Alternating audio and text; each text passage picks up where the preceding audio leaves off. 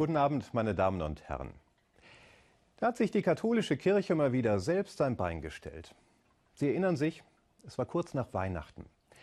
Da hat die Sendergruppe Pro7 Sat1 einen Werbespot für ihre Talentshow The Voice Kids geschaltet. Zu sehen waren drei Sternsinger, die vor einer Haustür stehen und ihr Segenslied, nun ja, ziemlich schief dahersingen. Und dann die Werbebotschaft, die schönsten Kinderstimmen gibt's leider erst im Februar. Ich fand diesen Werbespot witzig. Aber das sah nicht jeder so in meiner Kirche.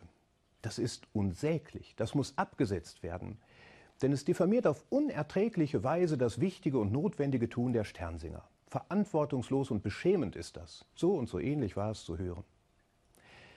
Der Werbespot wurde daraufhin tatsächlich abgesetzt. Nun, wir sind in Teilen unserer Kirche gut darin geübt, die beleidigte Leberwurst zu spielen. Schon wieder geht man respektlos mit uns um, schon wieder will man uns nicht verstehen, um dann mit der uns noch verbliebenen Macht dafür zu sorgen, dass etwas eingestellt oder verboten wird.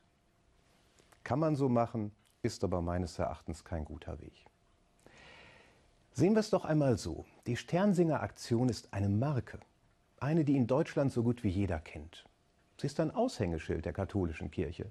Mit kaum etwas außer der Caritas stehen wir so gut in der Öffentlichkeit da, wie mit den über 300.000 Kindern und Jugendlichen, die sich Jahr für Jahr als Sternsänger engagieren. Kein Wunder, dass auch die Werbebranche aufmerksam wird. Es ist einfach gut, was wir da machen.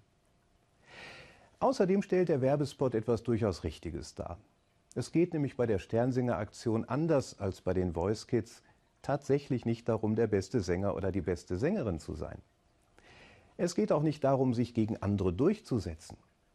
Es geht darum, etwas gemeinsam zu tun für andere. In diesem Jahr sammeln die Sternsinger Geld für Kinder, die nicht zur Schule gehen können, weil sie arbeiten müssen. Großartig. Die meisten, die das live vor ihrer Haustür erleben, begreifen das sofort. Auch wenn sie vielleicht erst einmal schmunzeln müssen. Wenn der Werbespot die falschen Töne in den Vordergrund rückt, dann kann man sich darüber ärgern. Man kann es aber auch mit einem Schmunzeln nehmen. Oder man kann sich gar darüber freuen, dass das Christentum hier endlich einmal so rüberkommt, wie es eigentlich ist. Nämlich nicht als Religion der Könner und Macher, sondern als Gemeinschaft derer, die sich für andere einsetzen und denen dabei auch mal etwas nicht gelingt. Aus dem Mund der Kinder und der Unmündigen schaffst du dir Lob, heißt es schon im Buch der Psalmen. Das Schwache in der Welt hat Gott erwählt, sagt der Apostel Paulus, um das scheinbar Starke zu entlarven.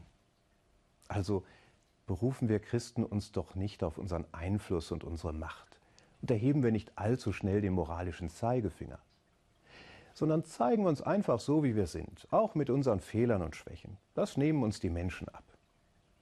Möglicherweise entdecken sie sogar, dass sich hinter einem bescheidenen Auftritt etwas ganz Großartiges verbergen kann. Ich wünsche Ihnen einen gesegneten Sonntag.